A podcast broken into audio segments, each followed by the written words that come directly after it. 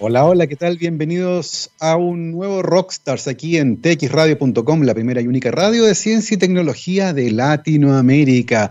Y este es el programa donde usualmente sacamos a pasear a los científicos, no así como los sacan en Twitter, no, aquí salimos juntos de la mano, nos reímos, lo pasamos bien, entendemos sus vidas, no es que los paseemos, paseamos juntos por la ciencia, con ustedes, por supuesto, la agitamos y la chasconeamos. El día de hoy, sin embargo, estaré yo solito, así que vamos a hacer editorial y vamos a conversar de un montón de cosas porque vaya, vaya, eh, que hay noticias, porque el día viernes la Casa Blanca confirmó que el presidente de los Estados Unidos, el señor Donald J. Trump, está con coronavirus. Yo me pregunto, ¿cómo puede ser que a la persona más cuidadosa del mundo le haya dado coronavirus? Está claro, ¿no? El tipo no usaba mascarilla. De hecho, en el debate presidencial se burló de su contrincante John Biden, porque Biden sí usa mascarilla, eh, se burló de las personas que usaban mascarilla, eh, siempre dijo que el uso de mascarilla era voluntario porque las libertades individuales y no sé qué, bueno, se enfermó, estuvo con oxígeno y le han dado, falta que le peguen un papel de diario en la frente con escupo porque le han dado de todo. Vamos a conversar sobre eso también porque es interesantísimo lo que ocurrió con el tratamiento que se le dio al presidente de los Estados Unidos, que le dieron drogas no probadas. Es una cosa bien impresionante, aparentemente se encuentra mejor de salud y eventualmente podría ser dado de alta el día de hoy.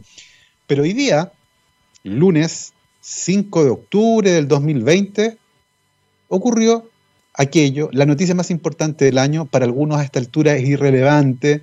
A mí me gusta porque es una celebración de las áreas de la ciencia. El día de hoy se anunció a los ganadores del Premio Nobel de Medicina o Fisiología de este año, premio que recayó en eh, tres hombres tres virólogos, Harvey Alter, Michael Houghton y Charles Rice, eh, dos estadounidenses, uno es británico, Houghton es británico, por sus descubrimientos relacionados con la naturaleza, la identificación y eventualmente un posible tratamiento para el virus de la hepatitis C.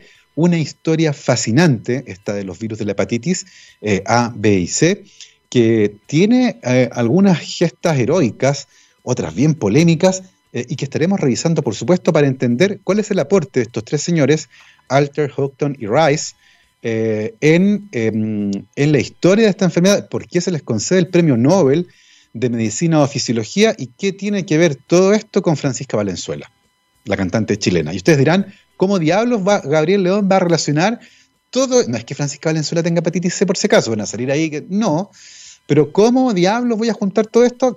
Ya lo van a ver, ya lo van a ver.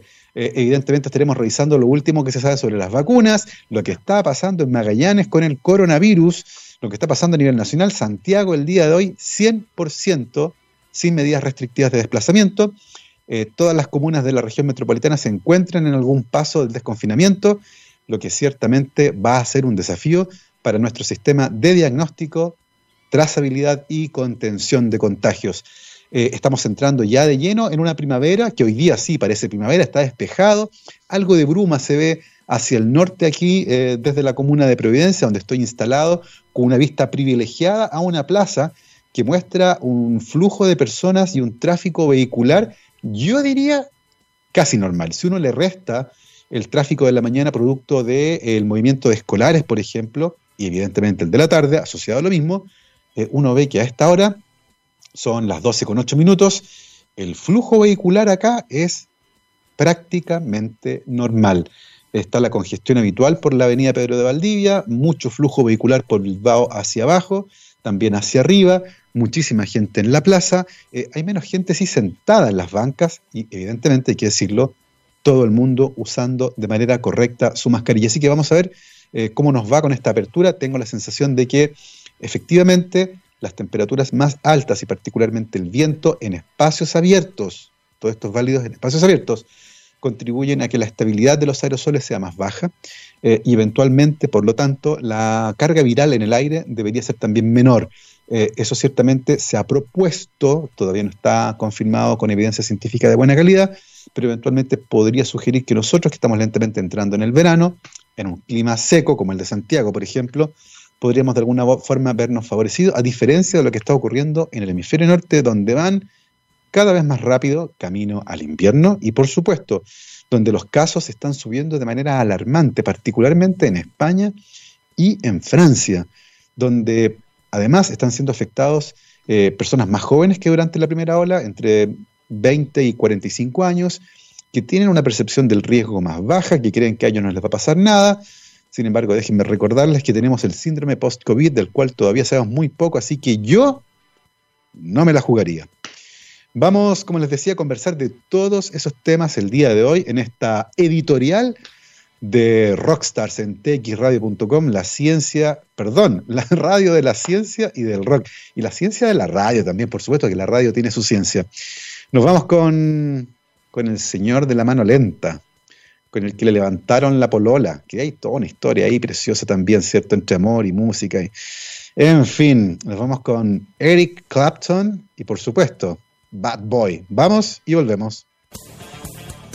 12 con 13 estamos de vuelta aquí en Rockstars de txradio.com, la radio de la ciencia, la radio del rock, lunes 5 de octubre del 2020, fecha importante, ¿cierto? Eh, para Chile. Se conmemora el plebiscito de octubre. Eh, estamos acá transmitiendo desde la comuna de Providencia. El día de hoy tenemos comentario editorial, no tenemos nuestro tradicional invitado o invitada con el cual usualmente conversamos sobre su trayectoria y trabajo. Afortunadamente para mí, que tengo que preparar este editorial, hay muchísimas, muchísimas noticias. Vamos por partes. El señor Donald Trump, eh, probablemente una de las personas, a mi juicio, más peligrosas de este planeta, eh, por su desprecio hacia la ciencia y por el poder que tiene, ahí está radicada mi desconfianza hacia este señor, ha mm, servido como material de estudio para entender lo que pasa cuando una persona regularmente le quita relevancia a problemas de salud pública como el que estamos viendo. En el caso de Donald Trump, además, es bastante llamativo porque hay al menos eh, una, una grabación de audio en la que él reconoce que de manera intencional le ha bajado la peligrosidad o en su discurso, ¿cierto?, ha modificado la peligrosidad o el perfil de riesgo de esta enfermedad para no dañar a la economía, es decir, para que sus dichos no asusten a los inversionistas que aparentemente son bastante cobardes y cuando se asustan las acciones caen. Una de las cosas más impresionantes de nuestra economía, que depende de lo que alguien que tiene dinero sienta con respecto a algo que a lo mejor ni siquiera entiende. Es impresionante. No es que baje el valor de una empresa, sencillamente alguien le dio susto perder plata. Da para una conversación eh, independiente, por cierto. Eh, y en ese afán por proteger a la economía de estas noticias malas, casi como un niño mimado, Donald Trump asegura que él reconoce que esta es una enfermedad grave, pero que en el discurso público prefiere bajarle el perfil y no asustar a la gente.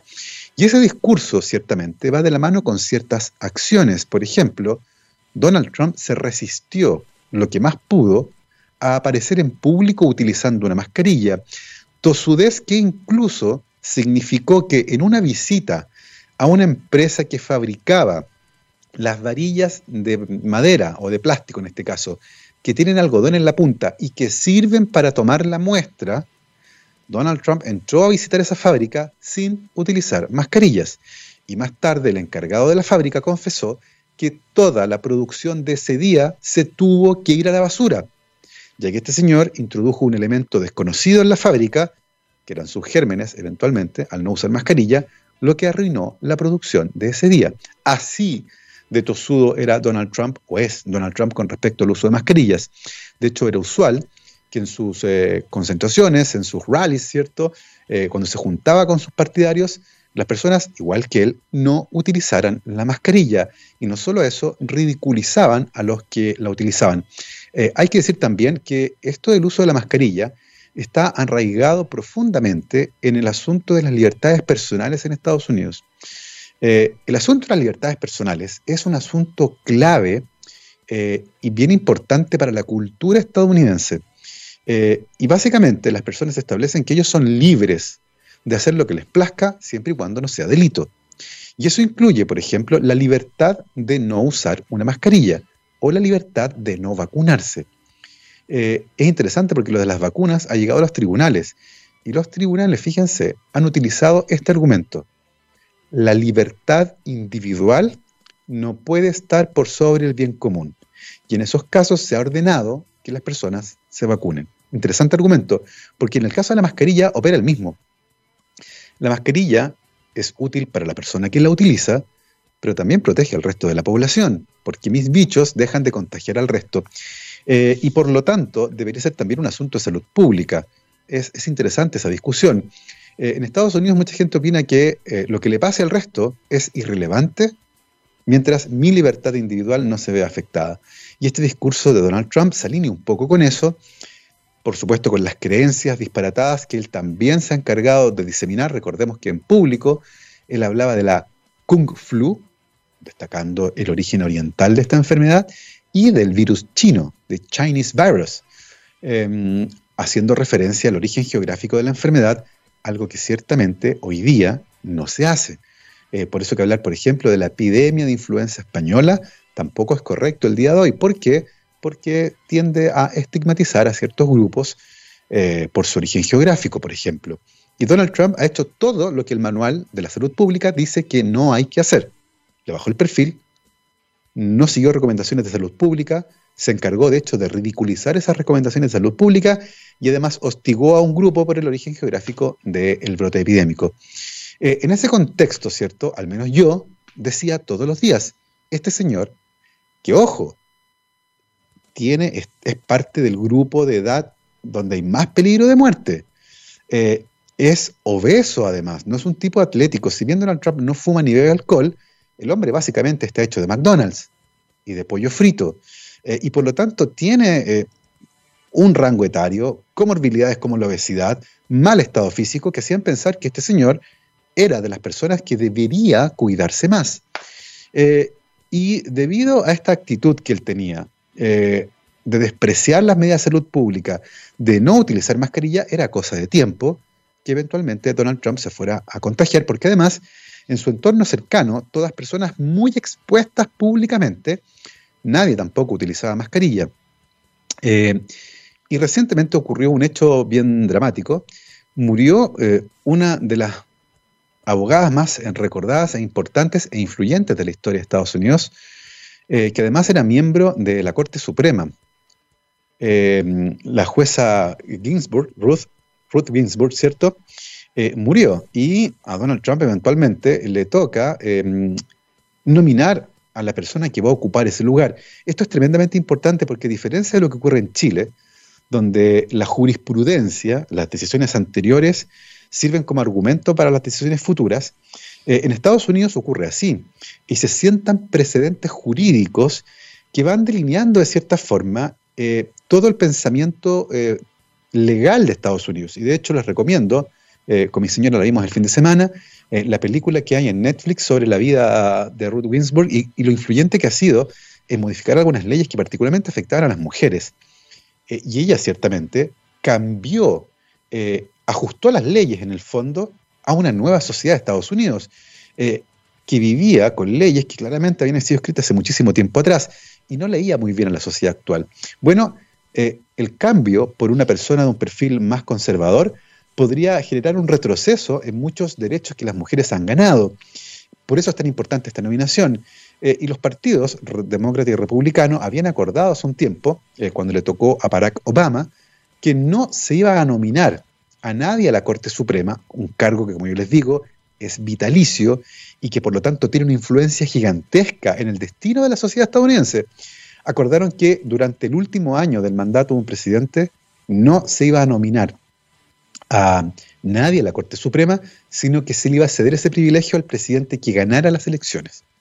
Eso fue lo que hizo Barack Obama, por eso a Donald Trump le tocó nominar eh, a un miembro de la Corte Suprema, muy conservador por cierto, y en esta ocasión el Partido Republicano ha decidido hacer caso omiso a ese acuerdo y a pesar de que falta solo un mes para las elecciones, han decidido proponer un nombre para la Corte Suprema. Y ese nombre evidentemente es una abogada, mujer, joven, y conservadora. Eso quiere decir que su visión del mundo va a influir durante décadas eh, en Estados Unidos.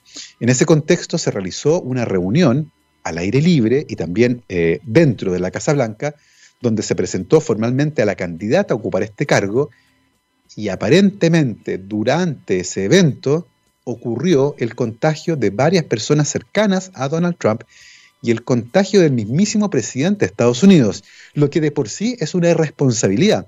Y de hecho varios comentaristas de actualidad han dicho que el presidente de Estados Unidos debería ser una persona que se cuida mucho, porque básicamente es la persona más poderosa del planeta.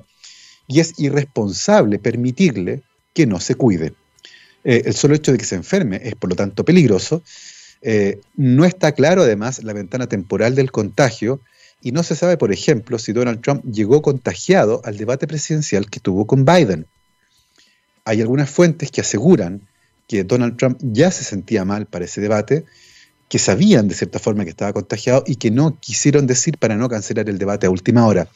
Eh, el problema de esto es que la presidencia de Donald Trump se ha caracterizado por verdades a medias, por mentiras, por una maniobra comunicacional permanente y por lo tanto cuesta mucho distinguir qué es cierto de lo que no es cierto. Em, Donald Trump, lo cierto es que el día viernes se anuncia, el viernes que recién pasó, hace tres días atrás, anuncia que dio positivo para este nuevo coronavirus y fue trasladado en helicóptero al Hospital Militar Walter Reed, ahí en Washington, lo que levantó también suspicacias. ¿Por qué se va en helicóptero al hospital? Eh, además tardó mucho en salir y hay unas fotos muy buenas que ven que va saliendo con un bulto en la espalda y una suerte de sonda que pasa por detrás del oído y va a la nariz, aparentemente. Se especula que era oxígeno. De hecho, su médico reconoció después que a Donald Trump se le administró oxígeno en la Casa Blanca durante una hora antes de irse al hospital. Y por lo tanto, su saturación de oxígeno debió haber sido preocupante. Al mismo tiempo, y de la mano con eso, lentamente se fue conociendo algunos de los tratamientos que Donald Trump recibió. Y llama la atención. Por ejemplo, recibió un cóctel de dos anticuerpos monoclonales contra el virus una terapia a la que muy pocas personas habían accedido, siempre eh, tratamientos compasivos, es decir, personas que estaban a punto de morir. Y por lo tanto era una terapia de emergencia, ya que se trata de un mix de anticuerpos que no tienen todavía autorización generalizada para utilizarse. Es decir, al presidente de Estados Unidos le dieron una terapia experimental. Eh, algunas fuentes señalan que la terapia tenía un muy buen perfil y por lo tanto el riesgo era muy bajo pero aún así se trata de una terapia experimental, lo que da para preguntarse qué tan grave estaba Donald Trump. Estos anticuerpos monoclonales, que tienen por cierto una historia fantástica que algún día les voy a contar, pero que entre otras cosas generó el tercer premio Nobel de Ciencias que tiene Argentina. Nuestros vecinos tienen tres premios Nobel. Eh, Hussein, Milstein y por supuesto, eh, el que siempre se me olvida, que ya me voy a acordar por supuesto, eh, son tres premios Nobel que tiene Argentina en ciencias. Y César Milstein, el más reciente, eh, fue justamente por el desarrollo de los anticuerpos monoclonales, proteínas, anticuerpos que reconocen específicamente un antígeno, pero se pueden producir en masa. Eh, y eso genera un ejército de moléculas que son tremendamente efectivas, eh, en este caso neutralizando al virus. Y eso fue una de las cosas que tomó Donald Trump, un cóctel de dos anticuerpos monoclonales en contra de este coronavirus. Pero también le dieron un tratamiento que está autorizado y los protocolos recomiendan su utilización para pacientes graves, hospitalizados y conectados a ventilación mecánica, que es un, tratamiento antiinflamatorio con corticoides, lo que también llama la atención. Eh, ¿Nos están diciendo, están comunicándose realmente el estado de salud del presidente o sencillamente para que no se empeorara considerando las comorbilidades que tiene? Es una persona que pertenece a la tercera edad, con obesidad, mal alimentado, que no hace ejercicio y por lo tanto, eh, en el fondo le pusieron un parche gigantesco antes de la herida. Eh, porque como les decía, lo único que falta que le pongan es la pulsera de ámbar y el collarcito con eh, nuez moscada, porque le han dado de todo a Donald Trump tratando de controlar la enfermedad. Aparentemente los tratamientos han funcionado porque algunas fuentes, y estaba leyendo acá recientemente, señalan que es probable que lo den de alta hoy mismo en la tarde. desde que empezó el programa no he revisado, así que no, no sé si hay noticias nuevas, pero como les decía, lo último que leí, al menos en Twitter, es que Donald Trump sería dado de alta eh, el día de hoy por la tarde al mostrar una mm, recuperación muy buena. De hecho, se sacó algunas fotos en el hospital eh, trabajando, digo trabajando porque estaba firmando una hoja en blanco en el medio. Eh, fue claramente un operativo de relaciones públicas porque las fotos que fueron liberadas con los metadatos mostraban que dos fotos, una con chaqueta, otra sin chaqueta, en dos lugares distintos, fueron tomadas con 10 minutos de diferencia. O sea, lo sacaron en gira por el hospital, tómense una foto aquí, lo llevaron a otro lugar, se la chaqueta y tomaron otra foto. O sea, claramente una operación de relaciones públicas. Em, Lo otro interesante, como les decía, es entender bien los síntomas que tuvo. Eh, y lo otro, salió a pasear. Estando en el hospital, salió a pasear con mascarilla dentro de un auto que lo paseó por fuera del hospital para que sus fans lo pudieran ver. Eh, algo que se parece más a un show de televisión que a la presidencia de un tipo sensato y responsable. Queda claro, ¿cierto?, eh, qué es lo que está haciendo. Eh, pero bueno, hay que ver cómo lo va a manejar comunicacionalmente. Muy probablemente, ahora que aparentemente no tuvo un cuadro grave, va a insistir en el discurso que es una gripe, que él se sintió fantástico, que las personas que se mueren son unos losers, como dijo, de los veteranos de la guerra de Estados Unidos, por cierto, eh, va a salir con algún discurso que evidentemente le va a permitir aprovechar de manera política el hecho que se haya enfermado. Y le van a preguntar, por supuesto, por el uso de mascarillas y vamos a ver qué dice, porque ciertamente la responsabilidad en el uso de mascarillas y de desestimar su uso es de él. Recordemos que en la Casa Blanca nadie utilizaba mascarillas, pero a partir de ahora el staff de la Casa Blanca va a tener que comenzar a utilizar mascarillas. Eh, Donald Trump, que ya tuvo coronavirus, muy probablemente se niegue a utilizar mascarillas. Él no quiere utilizarla porque según él le da una imagen de un tipo débil, asustado, cuando lo sensato, ¿cierto?, es utilizar mascarilla. Pero bueno, así las cosas ahora. Eh, hay que ver eh, cómo evoluciona la salud del presidente de los Estados Unidos para ver cómo sigue la cosa. Esa fue una de las grandes noticias que ocurrió en, el último, en la última semana. Y a la vuelta vamos a comentar la gran noticia de la semana. Eh, esta semana de premios Nobel, hoy día se entregó, ya se anunció a las seis y media de la mañana hora de Chile, el de Medicina o Fisiología, vamos a hablar de él después de esta pausa musical. Mañana, a la misma hora y en el mismo canal, en el canal del Comité Nobel, el de Física, el miércoles el de Química, el jueves el de Literatura y el viernes el de La Paz. Y el de Economía, bueno, el de Economía no es formalmente un premio Nobel, lo entregan de hecho en otra parte, no en Noruega, no en Suecia, eh, sale, tengo entendido que la plata incluso de otro fondo, no es del fondo que dejó Alfred Nobel cuando murió. Eh, así que esta semana es semana de premios Nobel. Hoy fue medicina o fisiología, mañana física, que va a estar fascinante también eso, química, literatura y paz en ese orden de aquí hasta el viernes. Así que vamos a estar comentando, por supuesto, eso. Vamos a estar comentando también esto. Ah, mi último libro Pandemia, que ya está disponible en todas las librerías, en papel y en electrónico. Lo vamos a regalar, por supuesto que vamos a regalar un ejemplar de Pandemia. Vamos a inventar un concurso acá en algún momento durante la semana. Así que hartas novedades después de esta pausa musical. Nos vamos ahora con un favorito de esta radio. Nick Cave and the Bad Seeds. Nos vamos con The Ship Song. Vamos y volvemos. La primera y única radio de ciencia y tecnología de toda Latinoamérica. Y estamos conversando de ciencia el día de hoy, día de editorial. Estoy solito, no tengo invitados, solo me acompaña a la distancia Gabriel en los botones llevando la mejor música y los controles ahí del programa. Yo les decía antes de ir al corte musical que esta semana es una de las semanas más noticiosas en el mundo científico. Hay dos semanas que son fundamentales en la ciencia. Esta es la semana de los premios Nobel, lunes, martes, miércoles, jueves y viernes, medicina y fisiología, medicina o fisiología, física, química, literatura y la paz. Y la otra es los Ig Nobel, que se entregaron el 18 de septiembre pasado, siempre un poquitito antes eh, que los premios Nobel. Algún día vamos a hacer un programa especial de los puros Ig Nobel, que da para varios programas, por cierto. Eh, pero bueno, como les decía, el día de hoy comenzó eh, el anuncio de los premios Nobel de este año. como dice la tradición, se comienza con el de medicina o fisiología, o como dice el Comité Nobel, Fisiología o Medicina 2020, em, se especuló muchísimo sobre qué áreas podrían ser reconocidas. Se habló de optogenética, por ejemplo, que es el control de neuronas usando luz, epigenética, eh, que es la comprensión de los mecanismos de regulación del genoma muy finos, haciendo modificaciones de algunas moléculas como las histonas, por ejemplo, que permiten eh, remodelar la estructura del ADN, principalmente la estructura superior, que es la cromatina, para facilitar que algunos genes se prendan o se apaguen.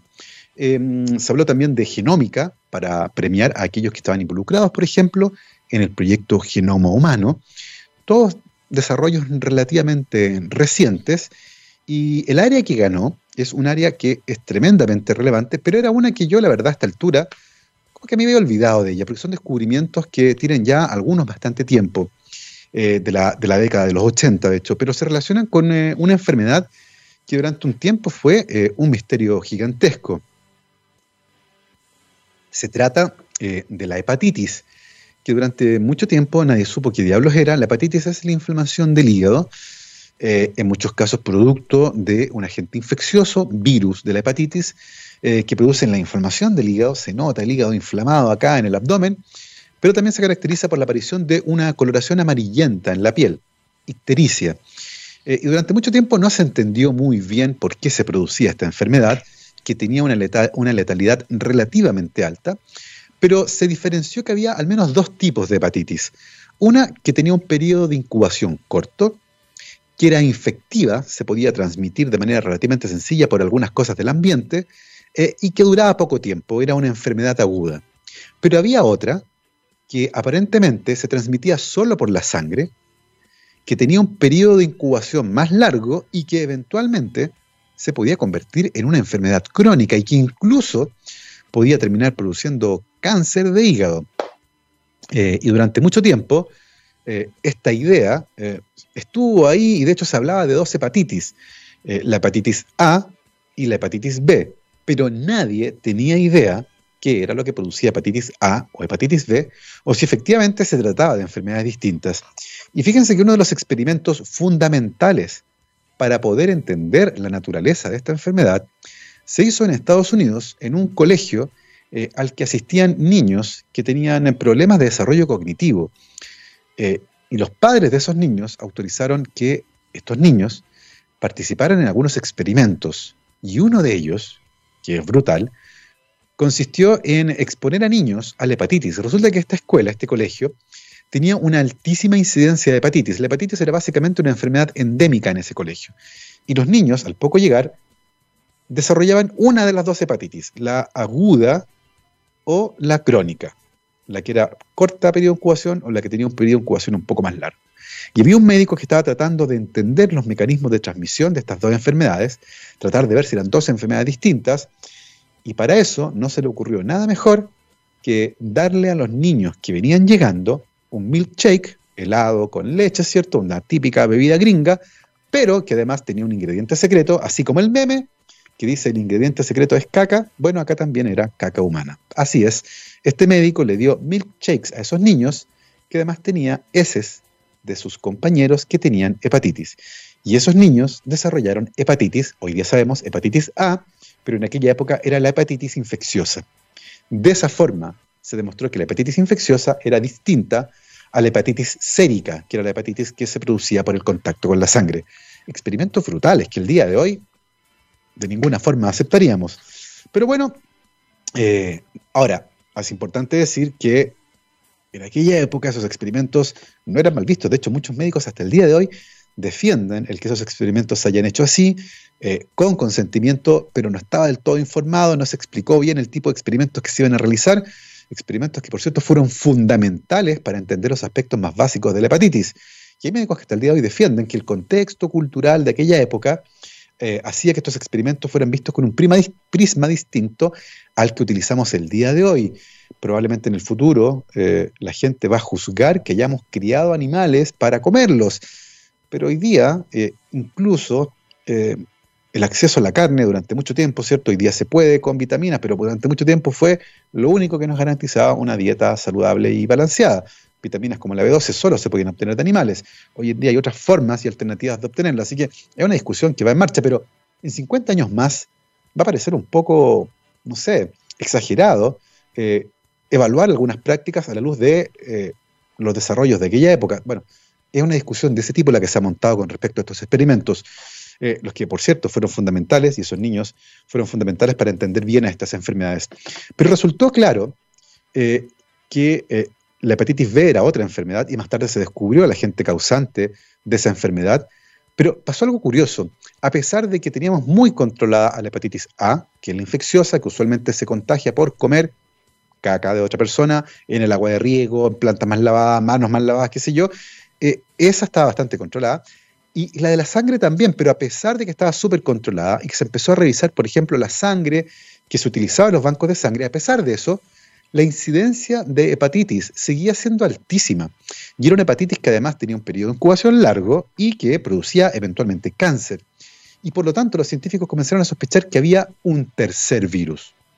Y ese tercer virus fue justamente el que contribuyó a descubrir Alter, Houghton y Rice eh, en distintas etapas. Em, Harvey Alter, por ejemplo, fue uno de los primeros en determinar que efectivamente se trataba de una enfermedad nueva, que había algo distinto, que era un virus diferente al de la hepatitis A y el de la hepatitis B.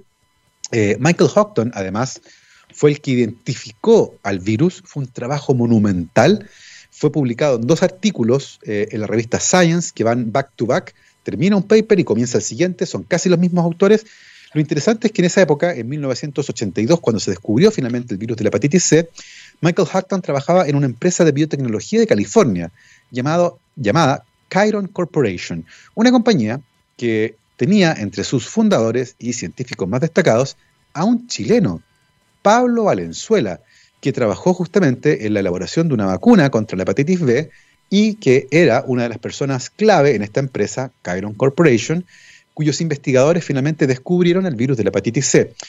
Eh, Pablo Valenzuela no participó directamente de ese descubrimiento, su nombre no aparece como autor de ninguno de esos papers, Pablo sí estaba en Chiron, de hecho se le agradece en ambos papers en la lectura crítica del manuscrito, es decir, estaba ahí, convivió con ese descubrimiento gigantesco.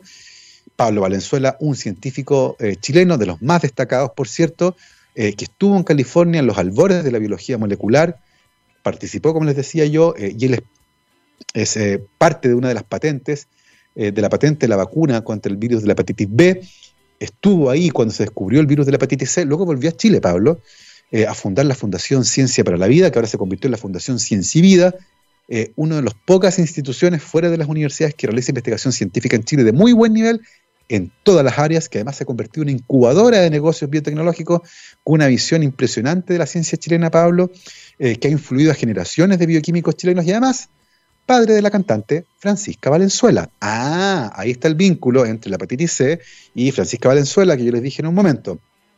Eh, Francisca Valenzuela, eh, cantante, por supuesto, chilena, muy reconocida, participó, por ejemplo, en el Festival de Viña el año pasado. Bueno, Francisca Valenzuela es hija de, es hija de Pablo Valenzuela, uno de los primeros bioquímicos que hubo en Chile, líder de la biología molecular cuando nace en California en los 70, fundador de Chiron Corporation, una de las primeras compañías biotecnológicas exitosas de la historia, y por supuesto de la Fundación Ciencia y Vida, que ha marcado el camino y el destino de muchísimos científicos chilenos. Así que ahí está la vuelta completa. Y finalmente el otro ganador, porque les hablé de Alter, les hablé de Houghton, el otro ganador del premio es Charles Rice, eh, quien ha estado utilizando modelos animales impresionantemente sofisticados para poder estudiar el virus de la hepatitis C particularmente ratones que tienen hígados humanos.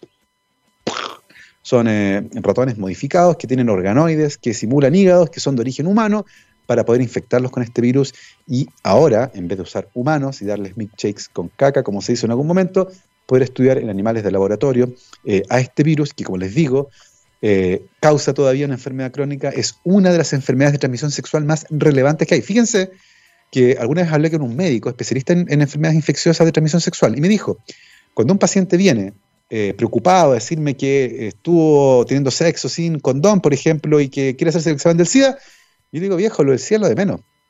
La hepatitis C me preocupa más. ¿Por qué? Porque para el SIDA hay tratamientos muy buenos que pueden eventualmente eh, hacer que la vida de una persona, a pesar de que tenga SIDA, transcurra de manera relativamente normal. La hepatitis C es otro cuento no hay tratamiento, es crónica y eventualmente puede terminar en cáncer. A mí me preocupa más la hepatitis C que el SIDA, me dijo. Eso fue hace un par de años atrás. No bajándole el perfil al SIDA, ojo, sino que eh, relevando esto de que la hepatitis C era tremendamente preocupante. Así que Harvey Alter, Michael Houghton y Charles Rice fueron reconocidos con un tercio del premio cada uno. Recuerden que por norma del Comité Nobel, solo tres personas como máximo pueden ganar en cada categoría cada año. Eh, es decir, cada uno se lleva un tercio del premio. No pueden ganar cuatro personas el mismo premio en un año. Eso implica que hay mucha gente que queda fuera y por eso que a mí no me gusta hablar tanto de los ganadores del premio Nobel, sino que del área del conocimiento que es reconocida. Y en este caso es la microbiología, particularmente la virología y particularmente a quienes han estudiado durante décadas eh, el origen y la naturaleza de la hepatitis C que se asocia a este virus, que es un virus nuevo, que fue descubierto hace 40 años atrás eh, así que ya lo saben, Harvey Alter, Michael Houghton Charles Rice ganaron. Y hoy día se anunció el Premio Nobel de Fisiología o Medicina del año 2020. Así que enhorabuena para ellos. Eh, ahí está la razón por la cual van a ver esos apellidos el día de hoy dando vueltas en las noticias. Mañana el de física a las seis y media de la mañana, ahí tempranito leyendo las noticias. El miércoles el de química, el jueves el de literatura y el viernes el de la paz. Así que lo saben, semana de premios Nobel, los vamos a estar comentando, independiente que tengamos invitado o no. Esta semana vamos a abrir todos los programas cada día con uno de los nuevos ganadores, ganadoras, más de uno, solo uno, del premio Nobel respectivo que toque cada día. Nosotros nos vamos a una nueva y última pausa musical. A la vuelta conversamos del libro, así que todavía nos queda un cachito de programa, no se vayan. Por ahora nos vamos con Jack White y esto se llama Over and Over and Over. Vamos y volvemos. 12 con 52 y estamos aquí en Rockstars de txradio.com, científicamente rockera. Yo les decía mm, antes de ir al corte musical, hablamos de Donald Trump y su coronavirus, el tratamiento que recibió, la polémica con respecto al uso de mascarillas. En el segundo bloque de esta editorial de día lunes en la que estoy solito, solo con Gabriel ahí en los controles, pero sin invitado o invitada, estuvimos hablando de eh, la vida y obra de los tres eh, ganadores del Premio Nobel de Fisiología o Medicina anunciado el día de hoy por el Comité Nobel allá en Suecia, ¿cierto? Tres investigadores que han dedicado su vida a estudiar y entender al virus de la hepatitis C. Y ahora brevemente en este tercer bloque, yo no vengo a vender, vengo a regalar. Vamos a hablar de pandemia. Mi último libro, eh, que acaba de salir hace muy poquitos días atrás, ya está disponible en papel y en formato digital, donde les cuento, como dice aquí, la historia de la historia, una historia sobre ciencia, enfermedades y el virus que cambió nuestras vidas. Es una mm, historia que escribí justamente durante el encierro eh, y que aborda distintos aspectos de nuestra comprensión de las enfermedades. Eh, el ejercicio interesante que quise hacer acá tiene que ver con nuestra relación cultural con la muerte inicialmente, porque es impresionante cómo el día de hoy las causas de muerte y la esperanza de vida hacen que muchos de nosotros convivamos con la muerte de manera muy rara. Eh, cuando alguien muere, muere usualmente de edad avanzada y también usualmente de enfermedad cardiovascular o cáncer. Em, gente más joven probablemente que ha muerto y conocemos murió tal vez en un accidente o también por algún tipo de cáncer, de estos que se desatan en edad temprana. Pero, pero morir en estado avanzado de edad, ¿cierto? No es un deseo imposible es algo a lo que uno puede aspirar de manera regular. Pero hace 200 años atrás eso no ocurría. Em, y es interesante cómo nuestra comprensión de las enfermedades de la mano al desarrollo profundo de la ciencia a fines del siglo XVII, principios del siglo XVIII, particularmente del siglo XIX, permitieron ciertamente aumentar la esperanza de vida de la mano con nuestra comprensión de las enfermedades, porque antiguamente no sabíamos qué era lo que nos enfermaba. Virus y bacterias no existían para nosotros, no teníamos microscopios, no podíamos acceder a ellos, lentamente comenzamos a verlos y lentamente los comenzamos a relacionar con las enfermedades. Y toda esa historia está eh, narrada en este libro que, por supuesto, vamos a regalar en algún momento, tendremos un concurso aquí en TX Radio para regalar eh, Pandemia, mi último libro que como les decía ya está disponible en, papel en todas las librerías de Chile. Hay despacho, por supuesto, a domicilio en muchas de ellas y también la pueden encontrar en formato digital para aquellos que prefieren leer en alguna tablet. Eh, evidentemente repasamos las pandemias más importantes de la historia, la influenza de 1918, el agente causante, toda la aventura científica impresionante para detectar cuál fue el virus que causó esa pandemia y, por supuesto, las nuevas pandemias.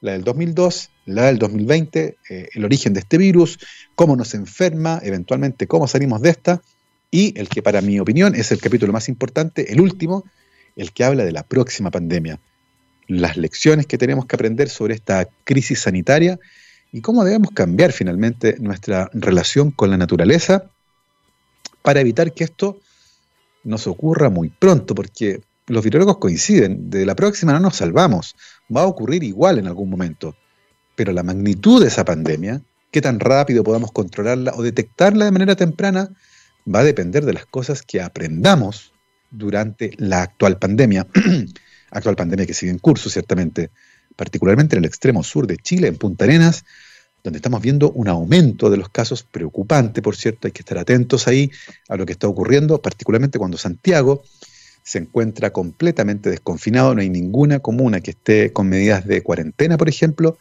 gente a cuidarse. Recuerden que los últimos datos que tenemos sugieren fuertemente que la vía de contagio más relevante es aerosoles y gotas de saliva que van de persona a persona. Mucho más que los fomitas, estas partículas que quedan en superficies que uno toca, se toca la cara, mantengan la higiene de mano, pero lo más importante, las personas. Así que el uso de mascarillas y permanecer en espacios cerrados donde la gente habla,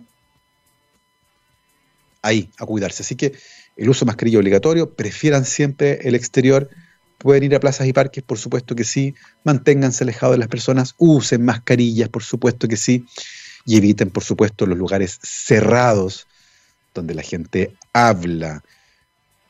Eso quiere decir que un lugar pequeño, cerrado, lleno de gente que está hablando, gritando, no es recomendable, que es básicamente la descripción de una sala de clases. Mi humilde opinión a cuidarse gente, a tener eh, ojo con esto, la, pandemia no se ha pasado, hay que mantener alta la percepción de riesgo, por favor. Eh, cuídense particularmente aquellos que tengan que usar el transporte público. Se recomienda a todas esas personas, obviamente la mascarilla, una buena higiene de manos y, ojo, tratar de mantener silencio.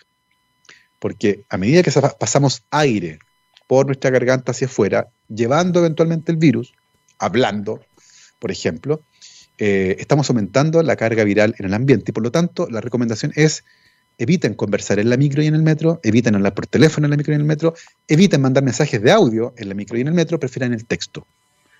Aprovechen la introspección, sean silenciosos, hablen con ustedes mismos, con el pensamiento. Em, esas son las recomendaciones para lo que se nos viene. Eh, ya vamos a estar em, llevándoles más novedades a todos ustedes el día de mañana cuando esperamos volver con, como siempre, un interesantísimo invitado o invitada.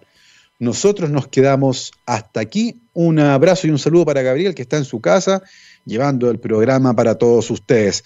Nosotros nos vamos, hablamos de Trump, hablamos del premio Nobel, hablamos de pandemia y pandemia, la pandemia y el libro Pandemia. Ya lo saben, disponible en todas las librerías a partir del día de hoy en formato papel, ya está disponible en todos lados también en digital en todas las plataformas de su preferencia. Nos vamos como siempre, al finalizar este programa, rock. All You Need Is Rock, aquí en TX Radio, la radio científica rockera, por supuesto. Nos vamos con un bandón. Esta es de la Armada del Rock. Nos vamos con Megadeth. Esto se llama, para partir, Dread and the Fugitive Mind. Nos vemos, que esté muy bien. Chao, chao.